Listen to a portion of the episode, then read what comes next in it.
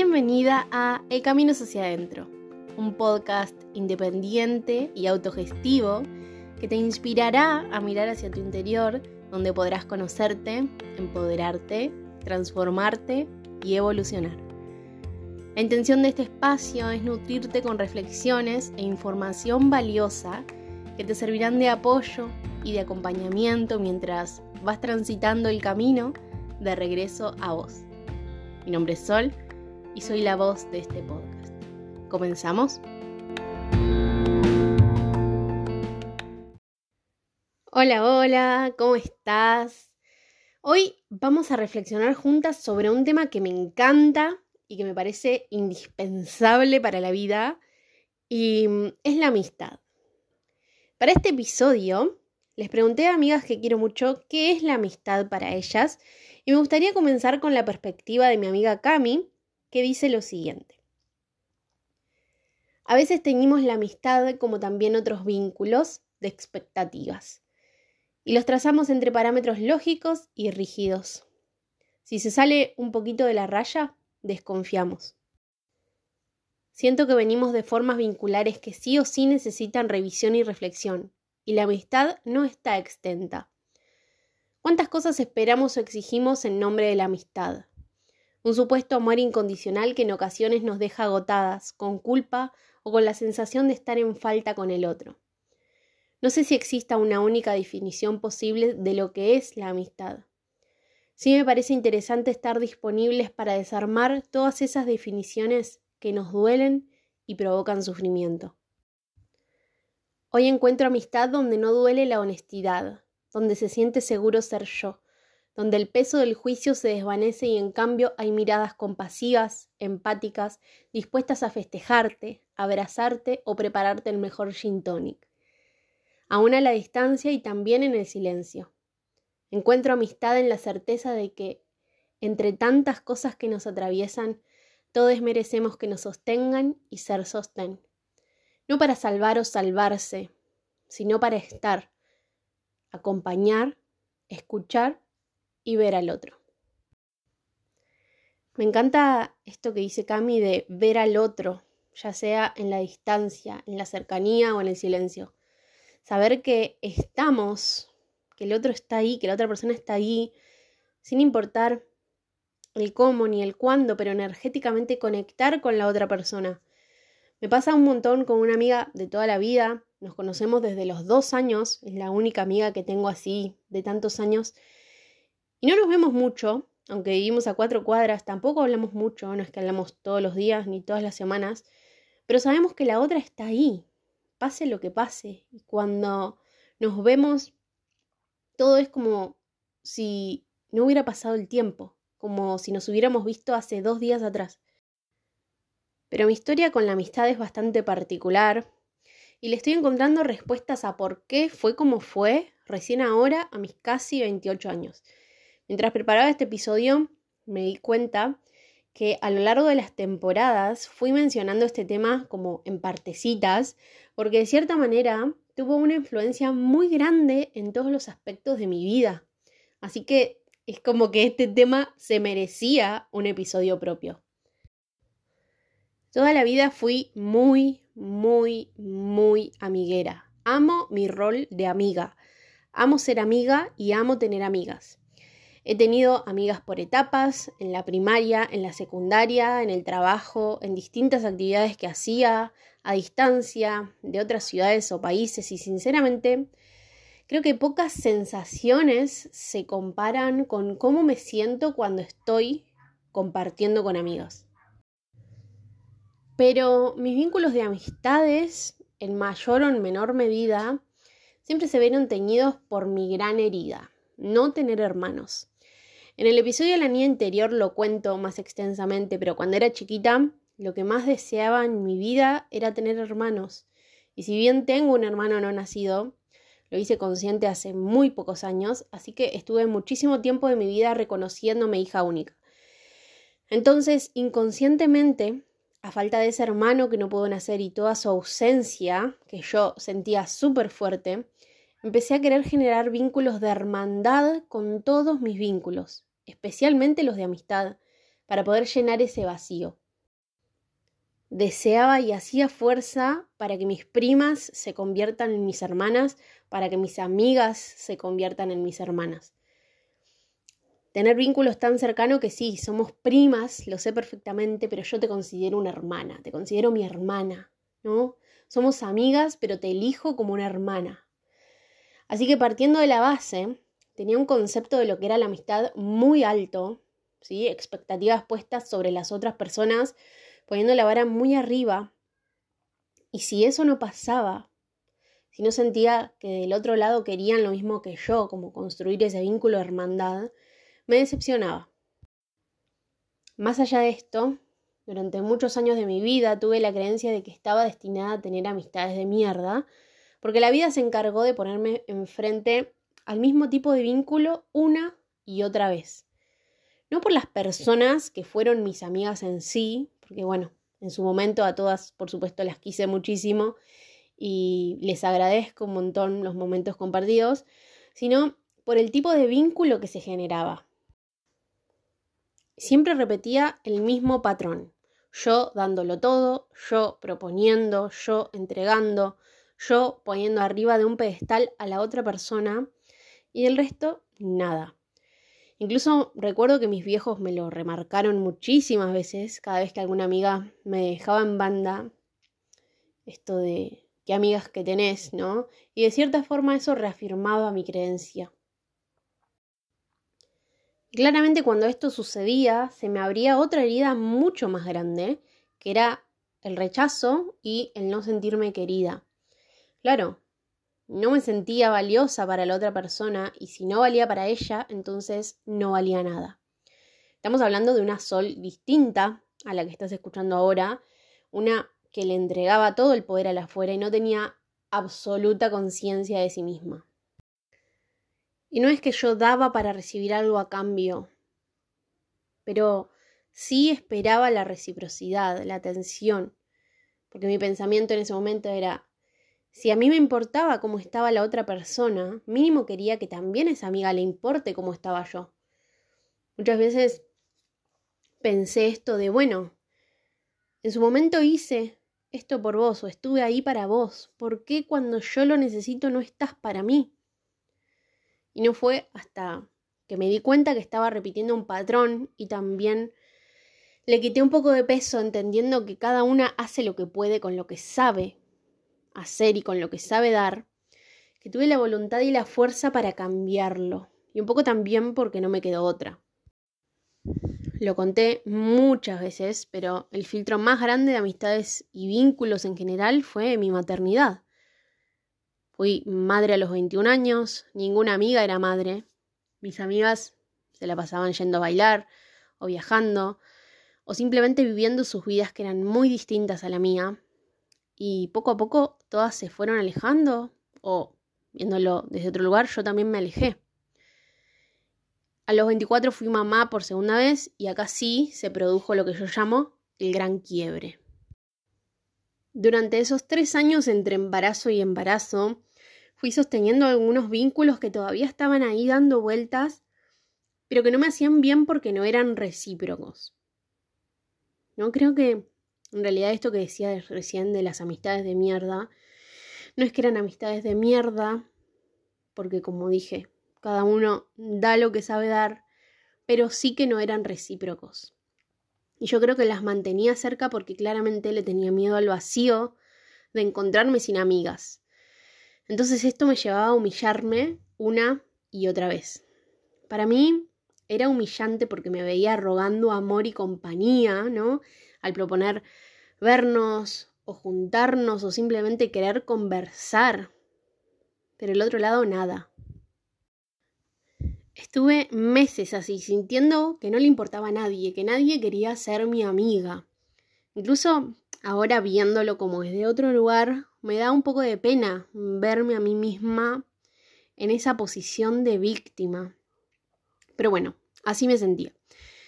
Una vez me acuerdo que me hice consciente de, wow, hace semanas y semanas que no entablo una conversación con alguien que viva fuera de esta casa. Hasta que me cansé, me harté. Y dejé de sostener, dejé de esforzar, dejé de buscar, dejé de interactuar.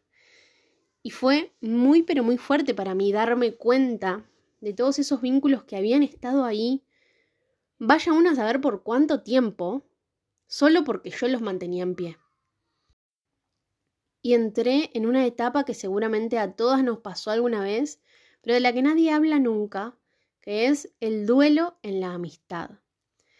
Damos por hecho los duelos de pareja o cuando muere un ser querido, pero ¿qué pasa cuando tenemos que duelar una amistad? A una persona que queríamos mucho y que elige o que nosotras elegimos que ya no esté en nuestra vida. Duelar la amistad es una de las situaciones que más rota me ha dejado, pero también de las que más aprendí. Porque gracias a dejar de poner mi atención y mi energía en las demás, pude encontrarme a mí. Pero bueno, esa es otra historia. Creo que también a lo largo de mi vida sufrí un montón en cuanto a amistad porque construía vínculos desde el apego.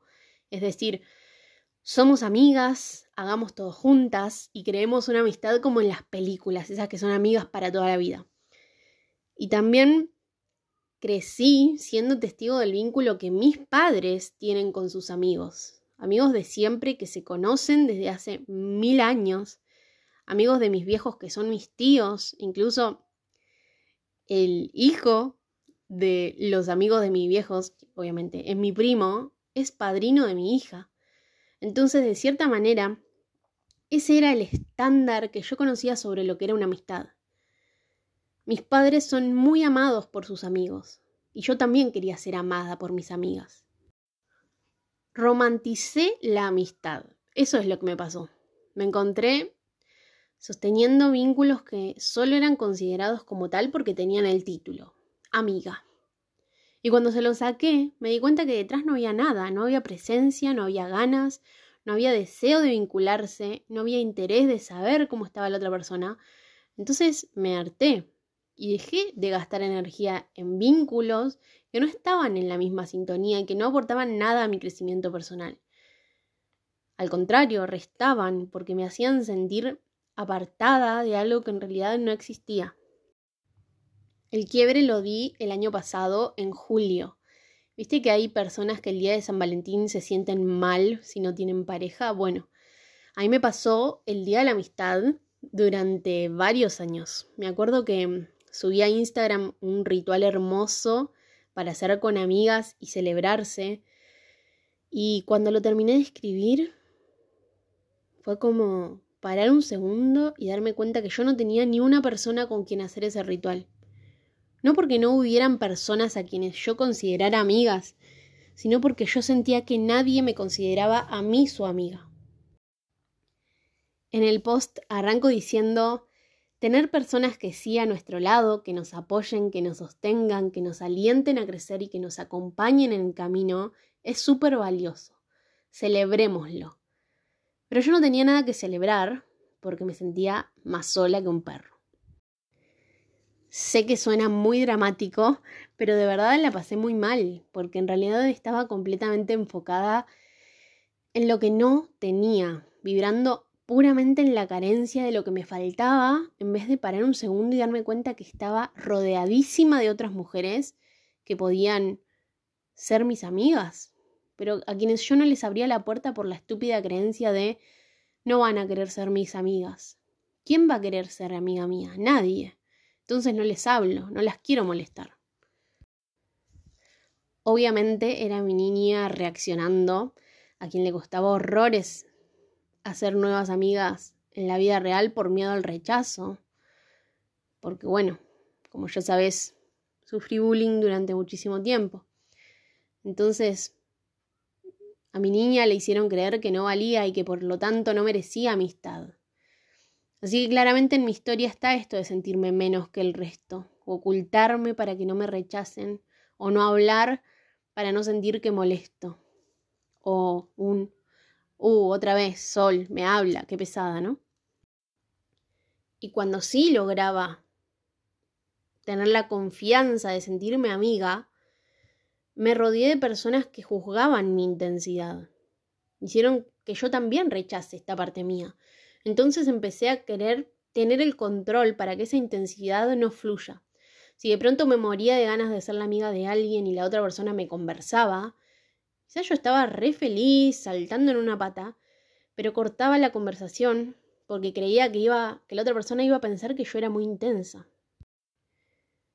En una época hace muchos años atrás, más de 10 años atrás, me hice un Twitter. Lo máximo que tuve fueron 6 seguidores, así que no lo usaba para que me siga nadie, sino para poder escribir y dejar ahí depositados mis pensamientos que siempre tenían que ver con la amistad era como un lugar en el que yo mostraba mi lado más herido y todo el hartazgo que me producía el duelo que estaba viviendo. Y mm, ahora me instalé la app solo para entrar a mi perfil y leer lo que había escrito. Primero para reencontrarme con esa sol herida y volver a sentir lo que sentía en aquella época, que claramente era una perspectiva completamente distinta a la que tengo ahora. Y segundo, que, mm, porque siento que estos tweets lo van a expresar mejor eh, viniendo de palabras de esa sol del pasado. Así que entre tantas cosas que escribí, puse lo siguiente.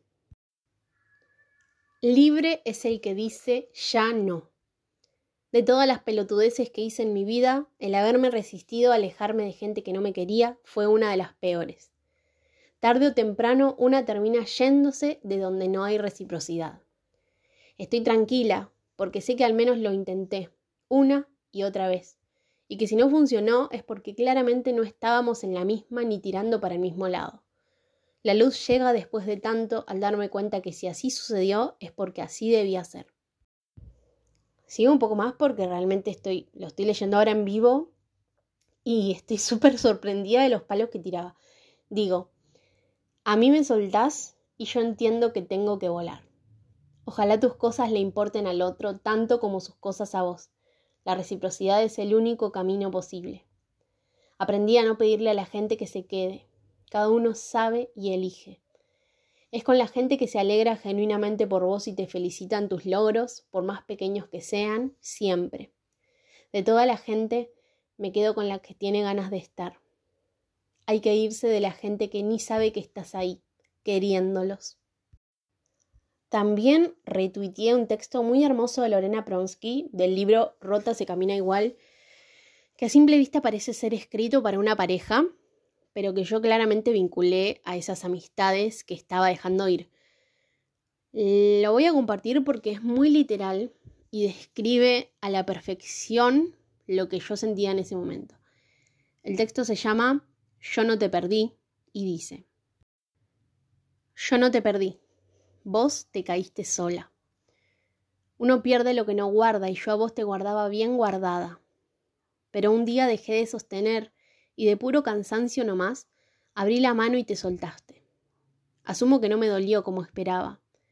Tenía las manos gastadas y el cuerpo agobiado de aguantar semejante peso. Así no son las cosas, o no las que yo quiero. Por eso, cuando te caíste no me sorprendió para nada. Nunca estuviste, te dejabas tener. Pedazo de diferencia. Decirlo así suena un espanto, y me siento poco digna porque agarrarte en una manera de mendigar tu amor, pero no me di cuenta. Estaba acostumbrada a ponerme de los dos lados de la balanza pretendiendo equilibrar el agujero, pero un día te cansás. Me cansé de aguantar, yo qué sé. Dejé de correr, de hacer fuerza, de regar una planta artificial. Suspiré tan profundo que sin querer se me abrieron las manos y ahí se terminó todo. Lo agarrado se cayó a la mierda. Eso fue todo lo que pasó. No demos más vueltas que ya las dimos todas. Yo no te perdí. Vos te caíste sola. Ay, me da piel de gallina porque es literalmente lo que me pasó. Dejé de sostener amistades que no me hacían feliz, al contrario, me hacían poner muy mal, muy triste. Cuando lo hice, desaparecieron. Del otro lado, ni siquiera se dieron cuenta que yo no estaba más. Hasta ese punto era el nivel de desconexión que había. Siento que pude lograr este soltar cuando asumí y acepté completamente la situación. Es decir, que quizás del otro lado ya no habían ganas de compartir conmigo. Que quizás esa amistad ya había cumplido un ciclo. Así que tomé el mando e hice espacio para las dos. Dejé de permitir que en mi vida existan vínculos que se mantenían en el tiempo solo por costumbre. Y termino esta parte, medio dramática, con el último tweet que estoy leyendo ahora y que dice, cuando estás a punto de rendirte es cuando el milagro está a punto de ocurrir. Y volviendo un poco más acá en la historia, eso fue lo que me pasó en julio del año pasado. Me sentía tan pero tan sola que una fuerza dentro mío me zamarrió y me dijo, hey, date cuenta, estás rodeada de mujeres que re pueden ser tus amigas. Esto que decías lo tenés acá enfrente. Solo tenés que dejarlas entrar. Abrí, abrí bien los ojos y date cuenta que la abundancia vincular está acá, que ya la posees. De a poco dejé de lado mi miedo a ser rechazada y empecé a mostrarme vulnerable. Y con vulnerable me refiero a mostrarme completamente genuina, a hacer lo que tenía ganas de hacer, hablarle a quien tenía ganas de hablarle sin tener en cuenta qué va a pensar o qué va a creer si yo le hablo. Y me pasó un montón en las ceremonias finales de, de Potence Femina, mi círculo mujeres, que varias me han visto llorar en Zoom de la emoción de haberlas conocido, de sentirme acompañada por otras y de agradecerles un montón por haber llegado a mi vida. Porque por supuesto, infinitas veces intencioné tener amigas mientras me sentía tan sola. Desde mi laburo siempre me exigí mostrarme fuerte porque justamente me dedico a acompañar y a sostener a otras mujeres en sus procesos. Pero finalmente entendí que en los vínculos de amistad tiene que haber vulnerabilidad, en el sentido de poder mostrarnos las heridas de ser empáticas con la otra persona, de ver que no somos perfectas, que también nos pasan cosas y de pronto darte cuenta que tenés muchas más cosas en común de las que se muestran así a simple vista. Después de que me animé a derribar todas estas creencias limitantes, encontré amigas que no solo me apoyan, sino también a quienes yo les puedo dar todo mi amor y mi atención, sin ser juzgada de intensa. Porque no solo recibí del otro lado reciprocidad, sino también el permiso para dar libremente, cosa que también antes me limitaba. La semana pasada subí unos videos a Instagram hablando y a mí me costaba mucho aparecer en cámara, porque bueno, estoy acostumbrada al micrófono, a que nadie me vea, pero cuando los subí y sabiendo todo el proceso que había pasado para llegar a hacerlo, recibí un mensaje de amor y aliento de mi amiga Kat que me súper emocionó, porque hace años y años que no recibía un mensaje así de sincero de una amiga, de sentir que de verdad se alegraba por lo que me estaba pasando. Y eso para mí fue muy valioso y emocionante. Fue como un bueno, es por acá, esto es lo que quiero en un vínculo. La amistad para mí es muchas cosas. Es respeto, es confianza, es horizontalidad y es paridad y por supuesto, como ya quedó claro, es reciprocidad. Cuando le pedí que me comparta su opinión, mi amiga Belu me envió este audio con el concepto de reciprocidad interesada, que me pareció muy hermoso. Así que acá te lo voy a compartir para que lo escuches directamente desde su voz. Para mí lo que tiene de lindo la amistad en esto de la reciprocidad interesada es que ambos tienen un interés en el otro. Eh, y digo interesada también como, bueno, profundizando más en cómo yo tomo la palabra interés, ¿no? Eh, porque a veces creemos que lo desinteresado, lo que se nos da fácil, sin esfuerzos, es más valioso, ¿no? Porque ahí le salió tan genuinamente que le salió desinteresadamente. Y yo creo que no es así. O sea, a mí me, me parece que las cosas que surgen con desinterés eh, o que uno hace con desinterés, por lo general son cosas que se dieron medio que hasta de casualidad, podría decir, ¿no? Como que no fueron muy premeditadas. Eh, en cambio, las cosas a las que, en las que tenemos interés o las personas que nos interesan, por lo general prestamos más atención. Y, y me gusta esto de reciprocidad interesada porque tienen interés en mí, porque tienen interés en verme a mí bien. Y eso, al menos para mí, eh, es, es, lo más lindo que puede suceder en una amistad. Y ella me ve feliz y me puede ayudar y me puede empoderar y me puede impulsar. Es ahí donde está el interés, donde está el interés en verla a la otra mejor, en, que esté feliz, en que logre sus metas, eh, en compartir esa felicidad. Eh, y creo que, eso es re importante porque mm, nos corre de la amistad que tal vez existe o existió en otros ámbitos, ¿no? De, la amistad en la que a veces hay competencia o hay envidia. Eh, y nada, y creo que esta amistad con la reciprocidad interesada como que se centra, o al menos para mí, se centra mucho más en yo te doy y recibo en la medida que yo puedo, en la medida que vos también podés y en la medida en el que lo que hay entre nosotras es un interés real y es un interés que nos nutre a ambas. Eh, y eso me parece súper lindo. Me encantó este concepto de Belu porque una suele creer que la amistad es desinterés y es totalmente lo contrario, es interés. Es interesarse por la otra persona, es alegrarse por la otra persona cuando le va bien. Interesarse por cómo se siente explorando lo que le gusta, interesarse por cuáles son sus miedos, cuáles son sus intereses genuinos, qué le hace feliz. Crecimos con el concepto del desinterés en la amistad creyendo que, bueno, sí, te doy sin esperar nada a cambio.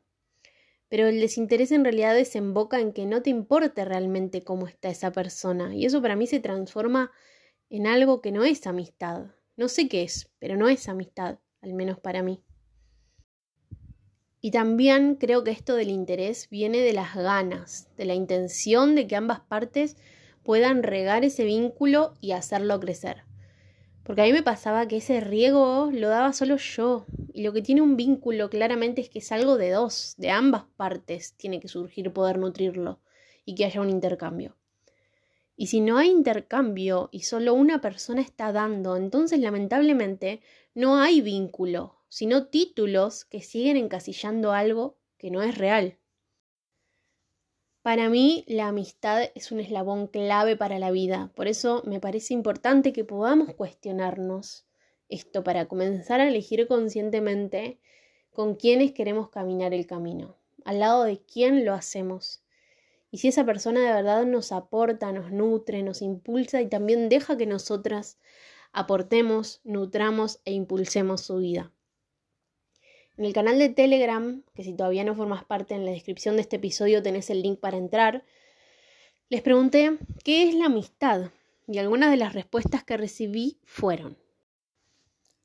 La amistad es aquellas personas que te acompañan en la vida. Puede ser para siempre o circunstanciales. Puedes tener amistades de años y otras de meses, y todas pueden marcarte mucho. La amistad son aquellas personas con las que puedes ser tú sin restricciones. Son la tribu que te sostiene y te ayuda. Es complicidad y coordinación instantánea de saber lo que necesita la otra. Es conexión natural. Es escuchar y acompañar sin juzgar, siempre queriendo el bien de esa persona. En la amistad no tiene espacio el ego, la amistad es recíproca, es lealtad y es compromiso. Es cada gesto de compañía, de atención, es el detalle. La amistad siempre se siente cerca cuando es genuina.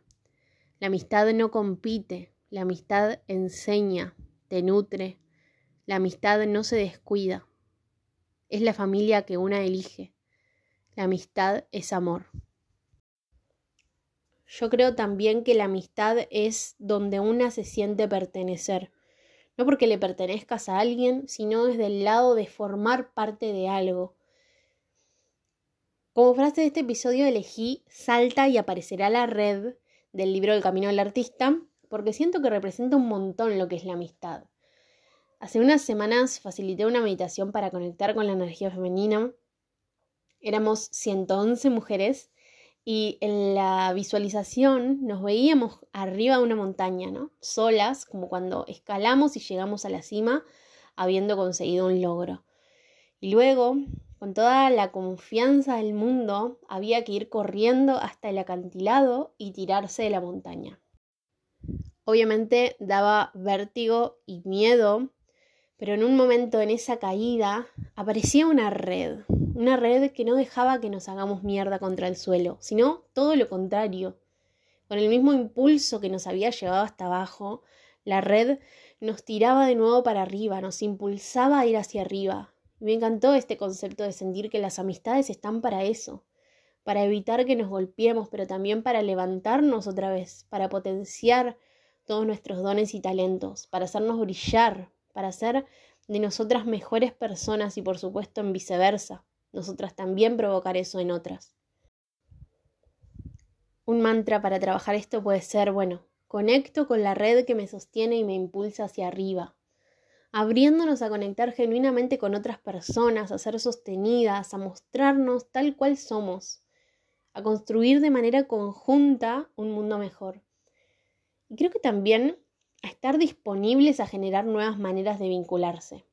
¿Por qué digo esto? Porque a veces podemos creer que para considerar amiga a alguien tiene que pasar demasiado tiempo o tenemos que haber compartido cosas súper íntimas o que si no conoce toda tu vida de principio a fin no es amiga. Y creo que eso limita un montón el abrirse a un vínculo nuevo. Entonces, Tómate un momento para identificar cuáles son tus creencias limitantes con respecto a la amistad que venís quizás acarreando y qué puedes hacer para empezar a derribarlas, ¿no? En mi caso, después de toda esta experiencia, comencé a construir vínculos desapegados, que por supuesto no es lo mismo que desinteresados. En el apego hay necesidad, y yo hoy elijo construir vínculos desde la elección, es decir, te quiero porque te elijo, no porque te necesito. Y es hermoso porque se siente mucho más libre, no hay exigencias, porque no hace falta exigir, porque del otro lado encontrás eso que te hace falta y que la otra persona te puede dar sin forzar, simplemente porque le fluye hacerlo. Hay una frase de Ian Pueblo que me encanta, que dice, hay algunos amigos que simplemente despiertan lo mejor de vos. A pesar de que ambos son completamente imperfectos, se inspiran mutuamente para hacer lo correcto y avanzar hacia niveles más altos de crecimiento. Su luz hace que lo que ya es bueno dentro tuyo brille más. Damos a la amistad como algo por sentado, pero en realidad es algo que se construye día a día. Me parece indispensable y siento que todas merecemos sentirnos a gusto en un grupo, sentirnos parte de algo más grande, dejarnos sostener, sostener a otras, pero más que nada, todas merecemos la compañía. Ya no es necesario caminar sola, porque más allá de lo que ves, hay infinitas personas dispuestas a acompañarte, a conocerse, a interesarse por vos, que también están dispuestas a ser amigas, y compartir desde ese lugar. Te lo dice alguien que, como ves, también estuvo ahí, que sintió que jamás iba a tener amigas reales, que jamás iba a sentirse querida desde ese lugar. Pero me abrí, me abrí a conocer, me abrí a mostrarle al mundo todo lo que yo tenía para dar desde mi lugar de amiga. Descubrí que estaba equivocada, que muchas querían ser mis amigas. El tema es que yo no lo estaba viendo por estar enfocada en todo lo que me faltaba o en todo lo que estaba dejando atrás. Así que si estás en esa, si tienes ganas de dejar de sentirte sola o si deseas conocer personas nuevas que te nutran de verdad, que te aporten, que te hagan crecer desde un lugar súper genuino, empático y amoroso, te invito a Potens Femina, mi círculo de mujeres, donde vas a trabajar en vos misma, pero lo vas a hacer acompañada de otras que están en la misma que vos. Las inscripciones ya están abiertas para comenzar el proceso en marzo y si querés saber más encontrás toda la info en mi Instagram y también puedes escuchar el episodio 7 donde explico qué son los círculos de mujeres, que también es muy lindo para que, bueno, puedas abrirte a nuevas formas de vincularte, ¿no? A formas quizás completamente nuevas, formas que quizás nunca exploraste pero que yo te aseguro que te van a dar un montón de bendiciones. Después de toda esta reflexión, te pregunto, ¿qué tipo de vínculos de amistad estás teniendo? ¿Estás a gusto? ¿Trabajás día a día por nutrir a tus amigas y que ellas te nutran a vos? Lo importante es que puedas elegir con quién sí, con quién todo y con quién ya no más. Porque al fin y al cabo se trata de primero ser tu propia amiga, ser tu mejor amiga, para empezar a decidir según lo que te hace bien y de esta manera una vez que estés a gusto con vos y el vínculo que tenés con vos, puedas tener vínculos más lindos con el resto. Como dice otra frase de Ian Pueblo, yo no te puedo hacer feliz, pero me puedo comprometer a apoyarte en la creación de tu propia felicidad. Vayamos a por ello entonces, por más amistades conscientes, sanas, recíprocas y comprometidas. Para finalizar, me gustaría compartirte un texto que escribí hace un tiempo que se llama Puedo sola, pero no quiero sola. Y que dice, durante mucho tiempo me repetí a mí misma que podía todo sola, que no necesitaba a nadie, que yo me podía arreglar. Durante estos últimos años me lo replanteé un montón. Y la verdad es que aunque sé que puedo sola, cada día me confirmo más que no quiero sola. No quiero ocuparme de todo, no quiero lidiar con todo, no quiero sostener todo. Simplemente no lo quiero más. Deseo nutrirme del compartir con otras. Hoy necesito manos que me lleven a andar, brazos que me abracen, vínculos que estén presentes para mí, que me brinden alivio, calma, cuidado, amor, que es lo mismo que yo tengo para ofrecer. Hace un tiempo escribí, qué difícil es cuando mis brazos se estiran y nadie me agarra la mano. Qué difícil es tener paciencia y confiar en que algún día este sentimiento de no formar parte de nada se va a ir. Y me hace feliz saber que hoy ya me encuentro en otro lugar, que me siento distinta porque me abrí a ser sostenida por otras amigas que el universo me puso en el camino y mujeres poderosas que se volvieron parte de mi vida. Pude sola, pero necesité compañía y no por eso hoy en día me quiero menos o me acepto menos. Puedo sola y me valoro un montón, pero elijo acompañada, pues contra todo pronóstico, cuando me siento acompañada por otras, más vuelvo a mí, más me quiero y más me cuido.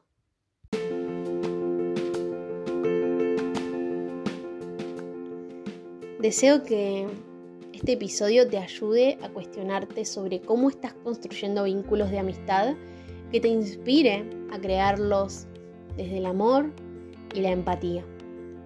Nos escuchamos en el próximo episodio de El Camino hacia adentro. Gracias, gracias, gracias.